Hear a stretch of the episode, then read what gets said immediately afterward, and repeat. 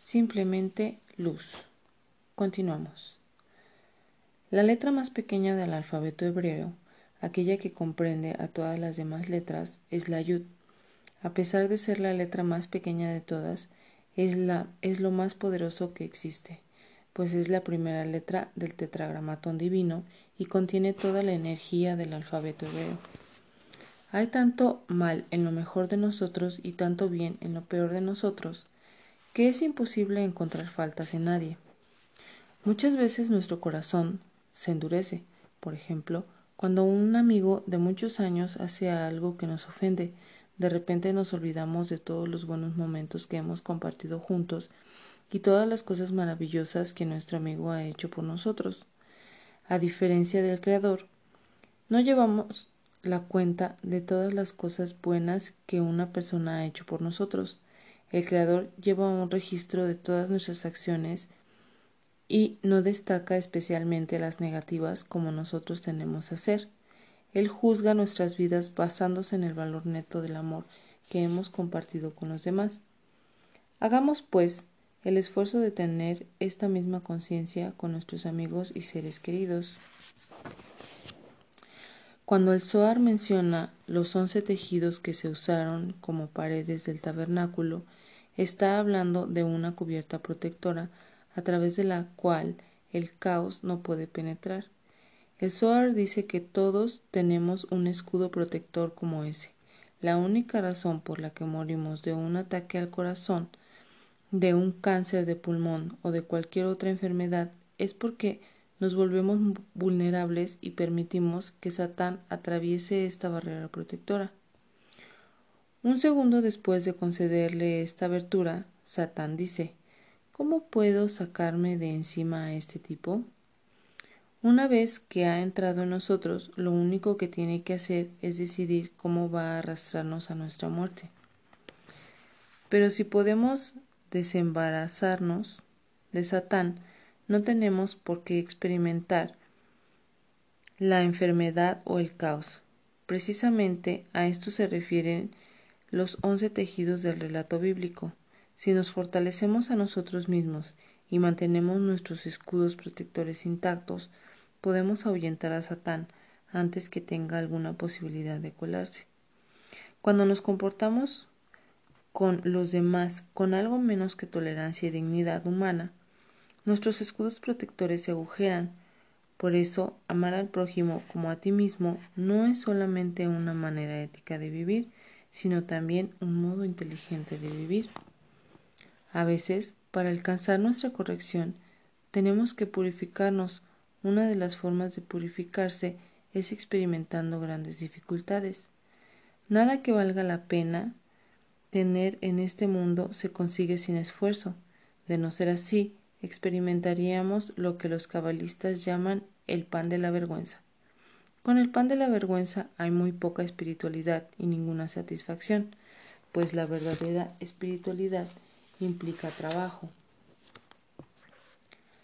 Cada persona es un mundo en sí misma y cada grupo extiende su, vibración hacia el exterior. Extendemos nuestra vibración entre nosotros, a nuestra comunidad, y al mundo entero. Cada acción que llevamos a cabo es una plegaria. Nuestras acciones son, lo que transmitiremos al resto del mundo. Podemos extender nuestra energía hacia el exterior para compartirla o para lastimar. La elección es nuestra. A todos se nos ha concedido un don. Lo que hacemos con nuestro don tiene el poder de eliminar el karma que acarreamos de una vida anterior y, y ayudarnos a encender la escalera de la oportunidad. Nuestro trabajo espiritual consiste en revelar todo aquello de la luz que fue originalmente colocado en nuestra vasija y luego convertirnos en un faro de luz para los demás. La tarea de difundir la dignidad humana debe ser algo por lo que todos aboguemos. Nos olvidamos muy rápidamente de que el único modo de aportar paz al mundo es siendo pacíficos. Tenemos la fuerza, tenemos las cifras, pero ante todo tenemos la conciencia de llevar esta energía de vuelta a nuestras comunidades. Así, en lugar de usar la fuerza física, hablemosle a la gente acerca del uso de la paz. En lugar de construir bombas, enfoquémonos en la alimentación, la vivienda y la educación. Tu tarea y la mía son la misma, propagar la idea de la dignidad humana y de la generosidad con todas y cada una de las personas y en cada cosa que hacemos. El Zohar explica que podemos finalizar nuestra tarea de una de estas dos formas, envueltos en una gran bola de fuego o bien cuando cada hombre ame a su vecino de forma que todos conozcan la gloria de Dios.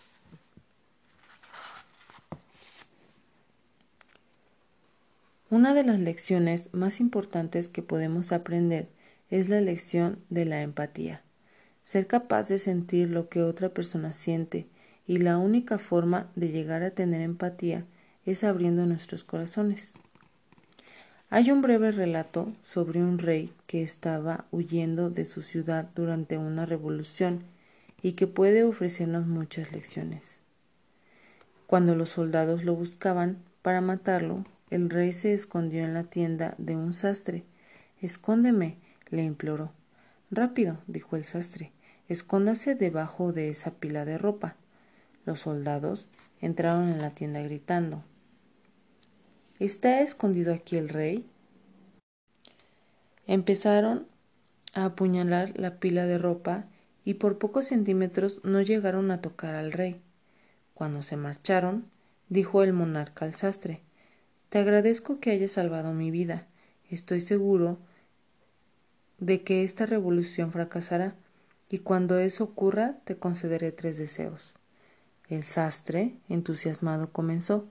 Como primer deseo me gustaría que estableciera el Día Nacional del Sastre. Mi segundo deseo es que todo sastre reciba el doble de paga. Entonces se quedó pensativo por un momento. Luego, luego agregó Antes de decirle mi tercer deseo, hay algo que me gustaría saber. Cuando esa gente estaba intentando matarle, ¿Cómo se sintió?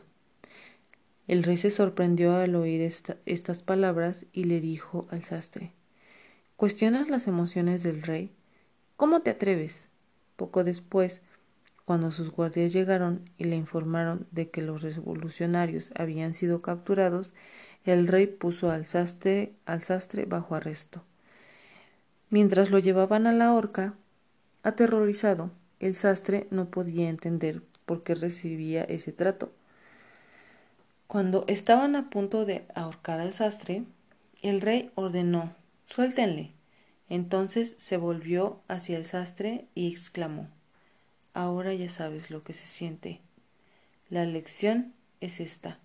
Podemos pensar que sabemos lo que otros están viviendo, pero realmente no lo sabemos hasta que no sentimos genuinamente el dolor de los demás no podemos convertirnos en un ser espiritual elevado.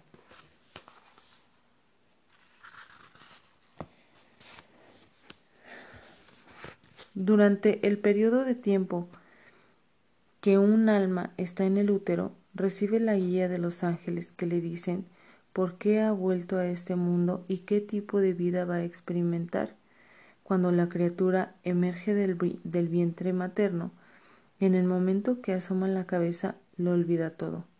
Hasta la edad de doce años las niñas, las niñas y de trece los varones. En ese momento se despierta la capacidad del niño o la niña para recordar la perfección de su alma y toda la información que los ángeles le enseñaron está a su disposición. El niño se convierte en adulto, en una vasija completa que puede revelar la luz de Dios. Toda reacción física se origina con un pensamiento. Por ejemplo, cuando alguien te dice un cumplido, te sonrojas. ¿Qué causa esta ráfaga de energía? Esa ráfaga de energía se origina en una semilla mental. Sonrojarse es meramente un efecto en verdad.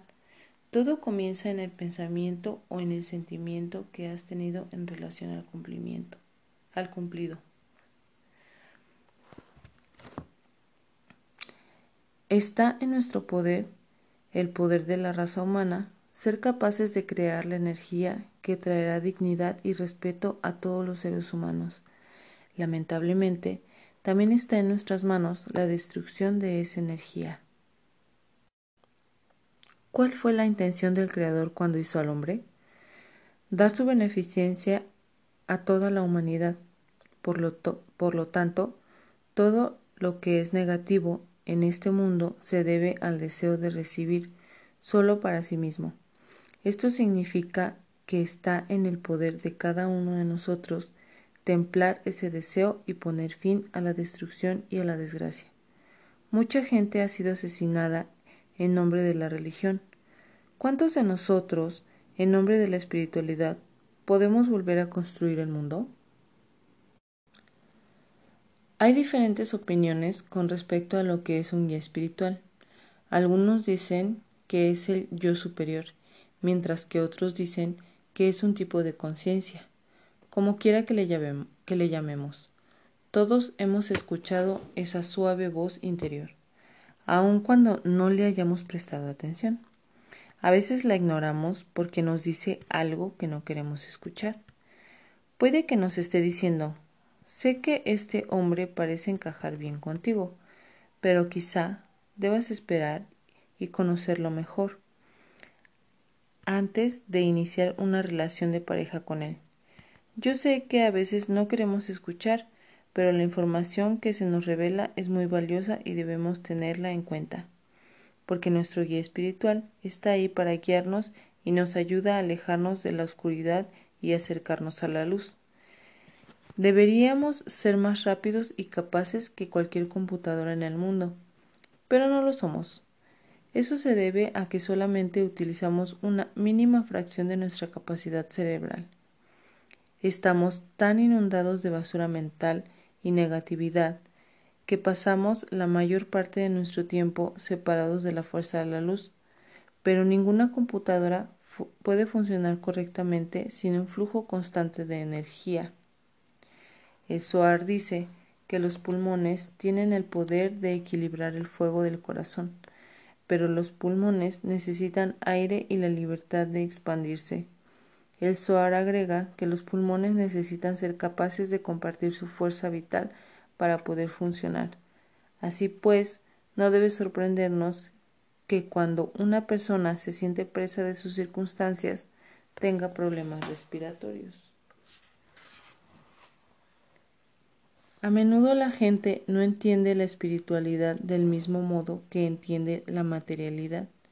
Sin embargo, en el reino físico hay una expresión que dice sin dolor no hay ganancia, lo cual quiere decir sal de ahí, muévete, suda, expándete. Siente el calor, siéntelo, entonces te volverás más fuerte. El mundo espiritual funciona del mismo modo. Tienes que sentirlo, tienes que hacerte preguntas, tienes que trabajar por él. Pasamos dormidos una gran parte de nuestro tiempo, no solo en la noche cuando estamos acostados en nuestra cama, sino también durante las horas de vigilia. Nos pasamos la mayor parte del tiempo desconectados de la luz.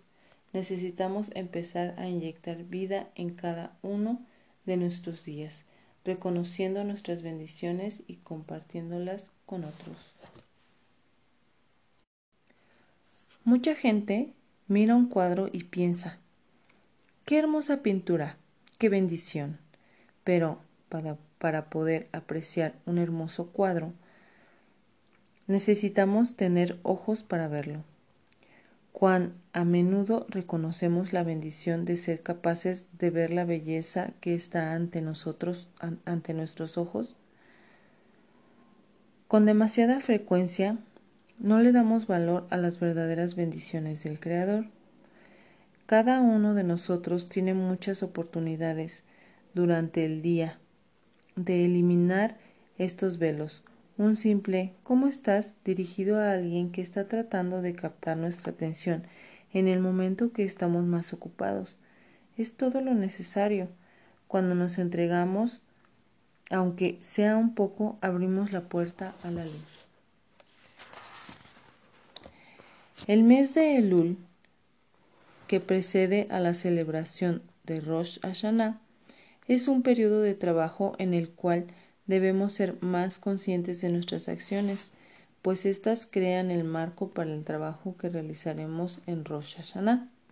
La Kabbalah explica que la, festividad de Rosh Hashanah es en realidad una ventana en el tiempo durante la cual todas las almas de la humanidad tienen la oportunidad de conectarse con la fuente de la luz que nos garantiza vida, sustento e hijos para el año entrante.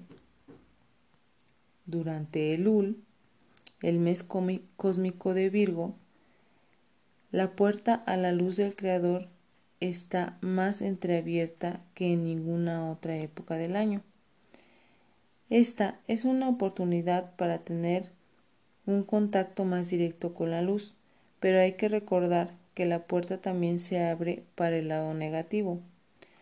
Por eso, para obtener todas las ventajas que nos ofrece la calidez de la luz, debemos primero arrancar nuestros velos de negatividad.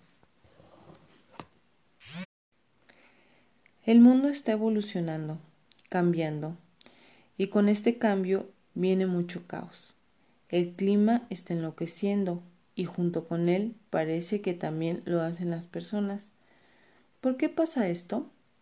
Nosotros entendemos que justo antes del amanecer tiene lugar el momento más oscuro de la noche.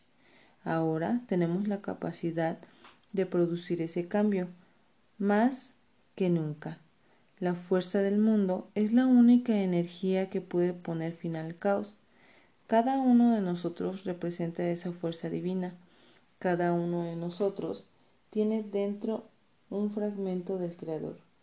Cuando compartimos y tratamos a todo el mundo con dignidad, revelamos ese fragmento del Creador que es parte de nosotros. No estoy diciendo que debamos ser amigos de todos. Lo que estoy diciendo es que cada persona, sea quien sea, constituye una parte de la energía de la fuerza de Dios y debemos tratarla con dignidad, pase lo que pase.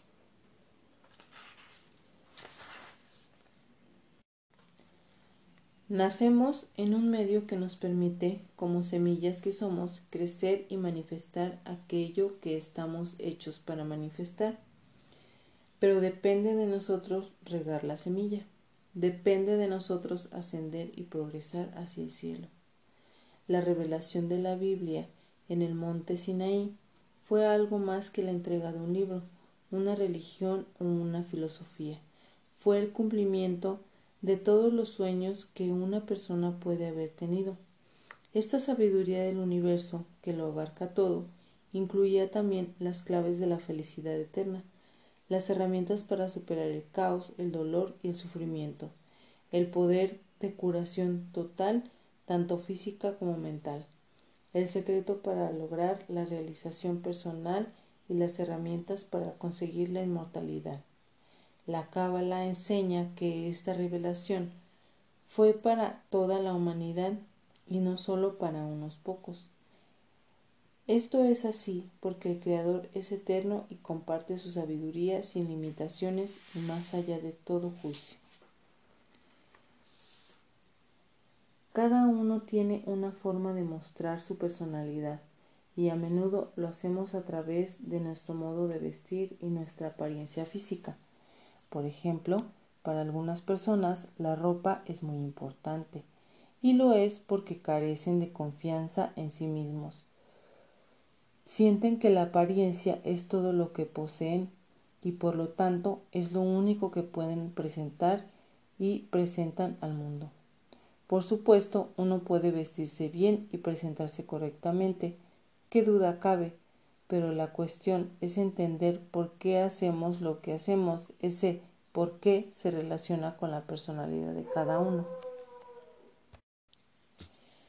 Si una persona decide vestirse con ropa distinta a la que suele utilizar y lleva puesta esa ropa diferente durante un tiempo, ese cambio físico afectará su personalidad.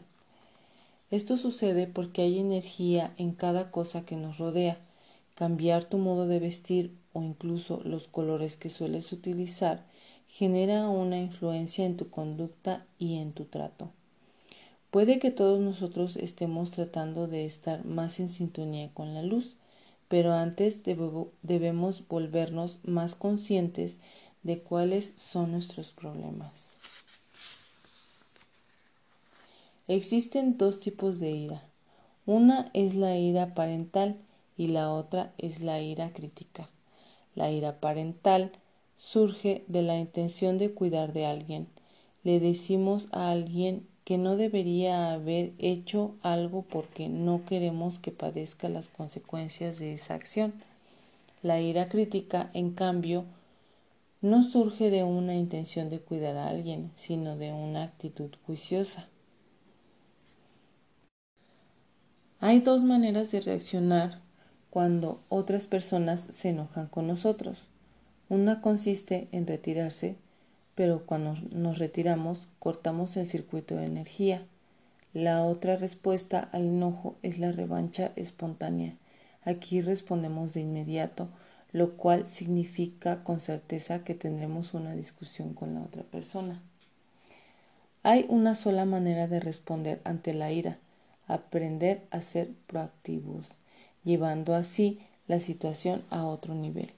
Hacemos una pausa de un segundo y, decimos, puedo tener razón o estar equivocado. Veamos cómo podemos resolver esto hablando. De esta forma nos alejamos tanto física como emocionalmente de la reactividad de la otra persona. Las discusiones tienen lugar cuando pensamos reactivamente con nuestro ego. Por eso, si somos proactivos, no puede haber discusión, ya que nuestro ego no está involucrado.